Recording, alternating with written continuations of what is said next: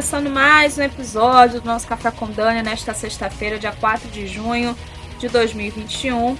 E hoje, como prometido, nós vamos falar sobre a Ordem Hermética da Aurora Dourada. Você que gosta desse tipo de conteúdo aqui no nosso podcast, se liga porque tem muito assunto para hoje, tá bom? Já já a gente volta.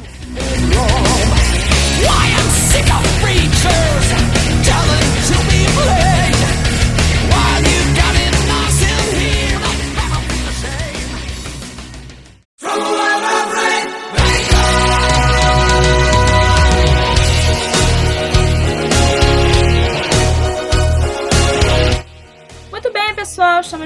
volta com o nosso Café com Dani. E hoje o assunto é místico, ocultista, o nome que você quer chamar, tá?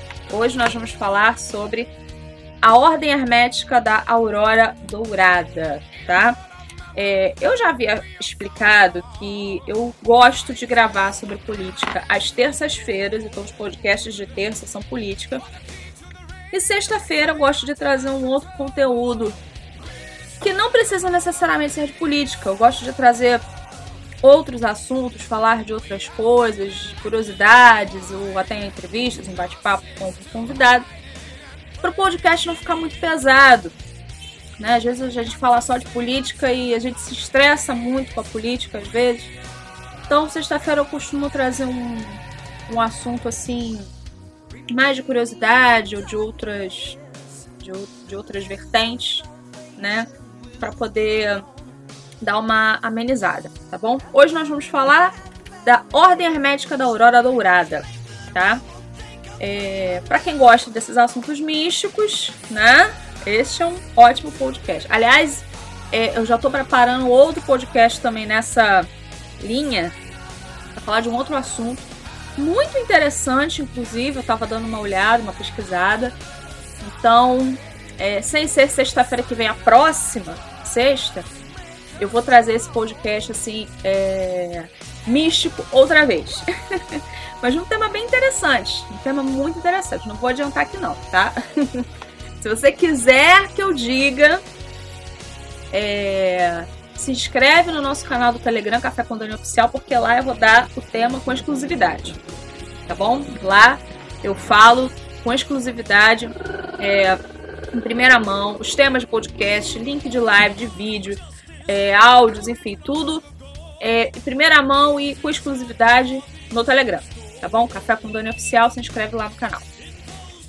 É, então vamos lá. A Ordem Hermética da Aurora Dourada, ela foi uma sociedade secreta que surgiu na Inglaterra em 1888, que reunia várias vertentes do esoterismo e cujas ramificações encontram-se ativas até os dias de hoje. A ordem, essa ordem específica, ela não se encontra mais em atividade.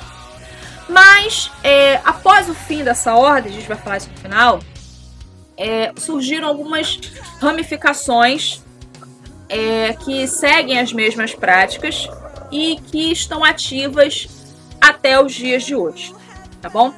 A aurora dourada é uma espécie de reação à tendência orientalizante.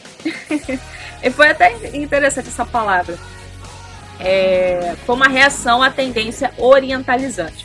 Antes da fundação da ordem, o ocultismo ocidental era composto por diversas tradições separadas e até divergentes.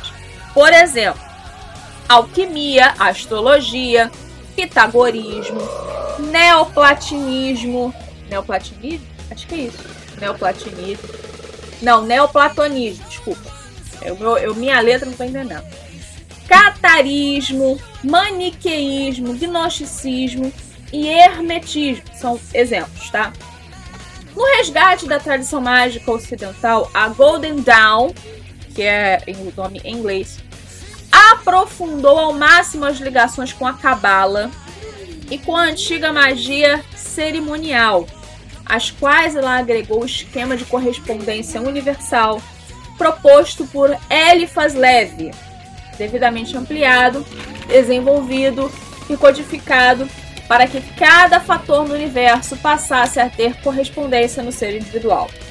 Assim, todos os sistemas ocultistas antes existentes foram integrados num único corpo de pensamento interrelacionado, interdisciplinar e interdependente.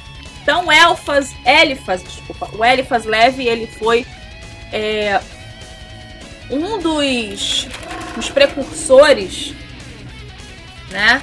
Pelo menos da. A, ele não foi um dos fundadores, mas a ideia né, da, da, da, da Ordem da Aurora Dourada surgiu com ele, com Elifas Leve. E vamos falar um pouquinho desse cara. O Elifas Leve ele foi um escritor, ocultista e mago. Mago cerimonialista francês. Ele era maçom também, tá? Ele foi católico, fez seminário, estudou filosofia e teologia. Foi ordenado diácono, mas abandonou a carreira eclesiástica. E infelizmente a mãe, quando soube desse fato, se suicidou. A mãe, quando soube que ele largou a vida eclesiástica, porque ele ia ser padre, ela se matou, infelizmente. Por ter saído do seminário, o boato correu pela cidade, por conta disso ele teve dificuldade de arrumar um emprego. Ele chegou a trabalhar como pintor e jornalista. Embora com a vida conturbada, ele não havia perdido sua inclinação para a vida religiosa. Em um convento na cidade de Solismes, na França, dirigido por um abade rebelde. Sempre tem os rebeldes, né? Todo lugar sempre tem os rebeldes. Encontrou ali uma biblioteca com mais de 20 mil volumes, iniciando a leitura dos antigos pais da igreja, gnósticos e de alguns livros ocultistas, principalmente os da Madame Guion. Vamos lá. Graças à leitura dessa autora, ele escreveu a Bíblia da Liberdade e, por conta disso, ficou preso por oito meses e teve que pagar 300 francos de multa. Tudo porque ele fez essa obra baseado nos escritos dessa mulher, Madame Guyon. Desculpa, eu falei até o nome errado dela. Aí vamos lá, uma outra aba, abre uma outra aba no seu cérebro, que a gente vai falar um pouquinho da, da Madame Guyon. É, eu queria fazer, abrir um parênteses aqui pelo seguinte. Semana passada eu ia gravar esse podcast e não gravei porque fiquei muito entretida tentando achar os escritos dessa senhora, Madame Guyon. Eu confesso a vocês que eu li um livro dela, eu fiz uma leitura dinâmica praticamente. É, e existe ali meias verdades no livro, no, único livro que eu consegui ler, no único livro que eu tive acesso dela. O Eliphas Leve teve acesso a mais livros. Eu só tive acesso a apenas um. E ali, ela fala muito é, de Jesus. Ela, a gente vai ler, eu vou ler aqui a, a história dela para vocês. Ela foi criada na Igreja Católica tudo. Então ela falava nesse livro que eu li dela, ela fala assim de Jesus, de oração, porque o livro que ela, esse livro que eu analisei dela foi, acho que o nome se chama Através da Oração, alguma coisa assim. É, e ela trata nesse livro sobre como orar de forma eficaz, entre aspas. Só que ela trata ali de algo que a gente pode identificar dentro do hinduísmo como uma meditação. É, ela não cita, ela não fala o nome meditação. Você entende quando você lê, tá? Quando você lê a obra dela, essa em específico, que eu agora não estou lembrado do nome, mas eu acho que chama através da oração, é, ela fala um pouco sobre fechar os olhos e ficar sem dizer nada. Não é fechar os olhos para falar com Deus é fechar os olhos e não dizer nada. Ela fala isso diversas vezes. E ela fala sobre encontrar no seu interior, encontrar interiormente dentro de você tudo sinais ali de meditação, de forma é, hinduísta, tá? Tudo nesse nesse se você for ler direitinho, analisar, é, fica mais ou menos dentro desse aspecto. Por isso que é muito complicado, porque ela mistura ali, sim, versículos bíblicos, ela fala, assim, algumas verdades, mas quando ela chega nessa parte, realmente a gente fica com o pé atrás. Um cristão autêntico fica com o pé atrás, né? Principalmente quem leu várias coisas como eu sobre hinduísmo, meditação, yoga, etc., fica com o pé muito atrás quando vem esse tipo de fala. Tá? Vamos, vamos é, conhecer quem foi a Madame Guyon. Madame Guyon foi uma religiosa católica, mas que conheceu ideias místicas e não convencionais por um padre, François Lacombe, um barnabista, que ele era da Ordem dos Clérigos Regulares de São Paulo. Não é São Paulo do Brasil, não, de, de São Paulo do Apóstolo Paulo, tá? Da Ordem do Apóstolo Paulo. Após uma experiência mística, ela se mudou para Genebra, onde com suas finanças passou a ajudar uma casa para novos católicos. O projeto se tornou problemático é, e o bispo de Genebra enviou o padre Lacombe para interferir. Nesse período, ela apresentou ao padre um misticismo da interioridade, que é o que ela relata nesse livro dela que eu li. Por causa de suas ideias sobre misticismo, o bispo de Genebra pediu que ela deixasse sua diocese e expulsou o padre Lacombe. Então, essa mulher, que foi criada no meio católico, ela começou a introduzir ideias místicas é, e ela começou a difundir essas, essas ideias, só que misturado com verdades. Como eu falei para vocês que eu li no livro dela. Ela misturou as coisas, então você, quando você lê, você pensa assim, poxa, mas não tem nada demais aqui. Quando você começa a ler é, o livro, você pensa assim, poxa, mas não tem nada aqui. O que, que tem de errado aqui? Não tem nada de errado, né? Mas é, não é bem assim, tá? Ela é, é, mistura ideias místicas de meditação, esse nome meditação é um nome muito, entre aspas, novo, tá? Mas na época ela já falava isso sem usar este nome meditação tá? Quando você lê que você entende que a prática é de meditação. Voltando, né, ao nosso tema principal, que é a, a ordem da aurora dourada. Então, o que que acontece? Esse cara, Eliphas Levi, se baseou nos escritos dessa, dessa mulher. E criou, né, começou a, a, a, a escrever também sobre misticismo. E esses ensinos, esses escritos, foram absorvidos pelas pessoas que criaram a Ordem Hermética da Aurora Dourada, tá? E o cenário era assim: no século XIX, a Inglaterra encontrava-se no auge da sua expansão imperialista, projetando-se e interagindo com os mais distantes recantos do planeta, o que tornava Londres uma metrópole culturalmente receptiva a novas ideias e doutrinas. Nesse cenário, o ocultismo se reergueu. O ponto de partida foi a publicação da obra De Magos, de 1801, de Francis Barrett, que é basicamente uma coletânea de escritos ocultistas medievais e renascentistas. Depois seguiram os livros de Eliphas Levi e Kenneth Mackenzie. É nesse cenário que a Europa vê despontar o espiritismo através de Allan Kardec e que a russa Helena Blavatsky, ou Madame Blavatsky, né, criadora da teosofia, impregnada de budismo tibetano e outras matizes da religião oriental. É ainda nesse cenário que a maçonaria multiplica a quantidade de lojas, atraindo artistas e intelectuais. Então, o, o, o, é, nesse período foi que surgiu a Ordem Hermética da Aurora Dourada, tá? que quis é, trazer de volta práticas, entre aspas, ocidentais, né, para é, fazer frente às práticas orientais. Foi como a gente leu lá no, no início que eu falei para vocês.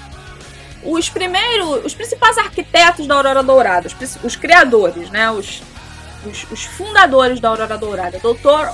William Haim Westcott, médico legista e juiz de instituição do Distrito Noroeste de Londres. Samuel Liddell MacGregor Matthews, Samuel Matthews, ocultista, tradutor de Kabbalah Unveiled, escrito por Christian von Rosenholz, e o Dr. William Robert Woodman. Esses foram os três principais fundadores da ordem da, da Aurora Dourada. Tá? É... E além do templo de Isis Urânia, que foi o primeiro fundado em 1893, a ordem instalou as lojas de.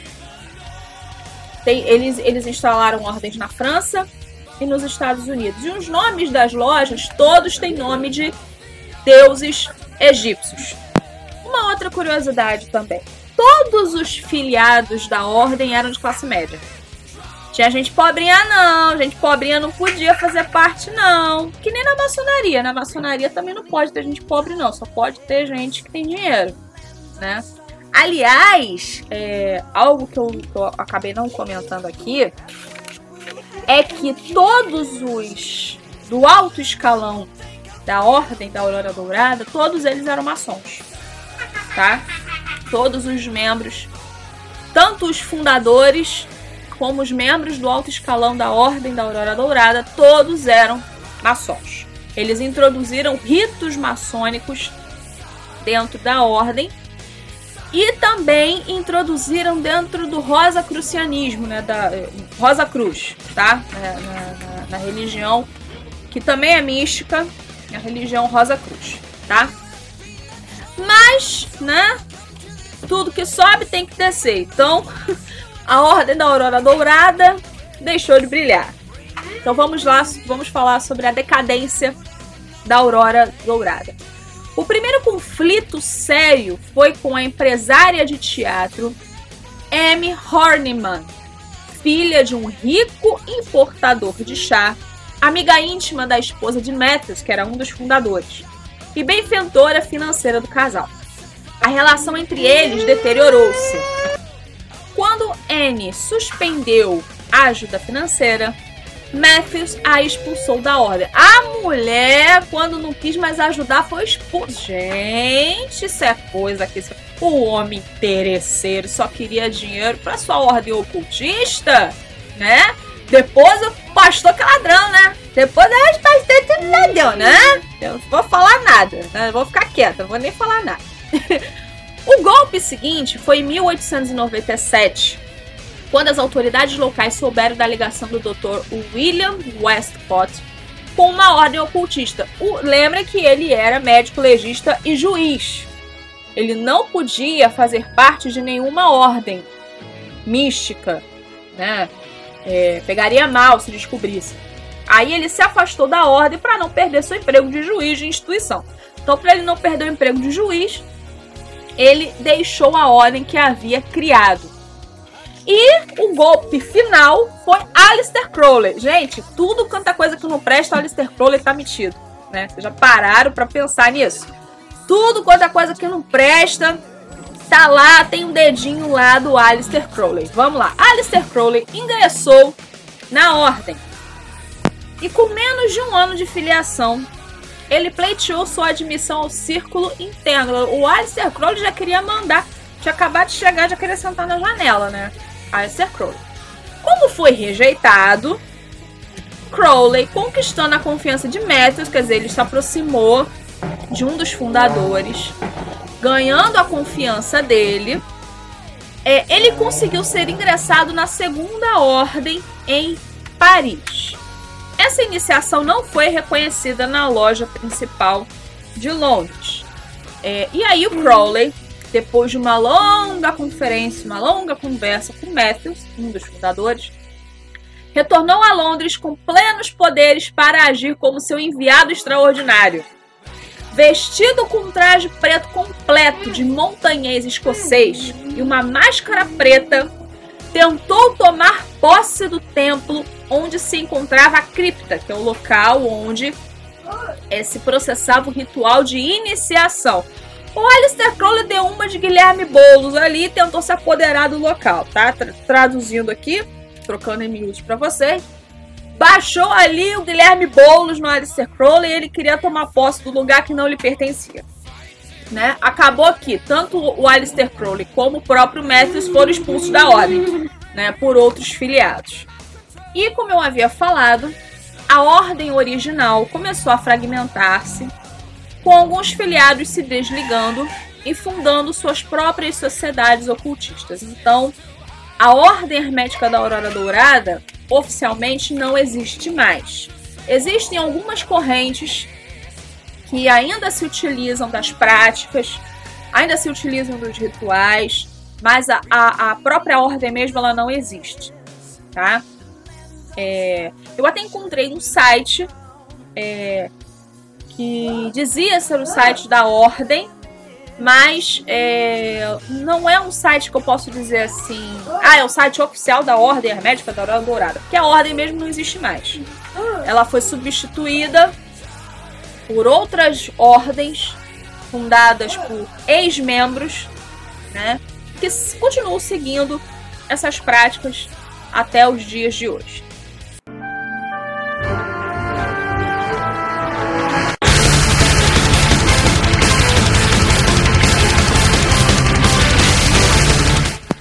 Muito bem, pessoal, vamos ficando por aqui. Quero mais uma vez agradecer o carinho de vocês. Lembrando que é, aos domingos na Troz FM nós temos o nosso programa de variedades, radiofônico e tal. Não é programa de política, nada disso.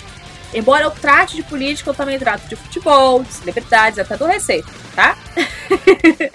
é um programa de variedades, tá bom? Então, aos domingos tem um radiofônico e tal na Atroz FM, Atroz com Z. Aí você sintoniza atrozfm.com aos domingos, 8 da noite. Tá bom? E lembrando do nosso canal no Telegram, Café com Dani Oficial, canal oficial do nosso podcast lá, podcast sempre sempre em primeira mão, além de conteúdos exclusivos, tá bom? Um beijo para todo mundo, fique com Deus, até a próxima, tchau, tchau.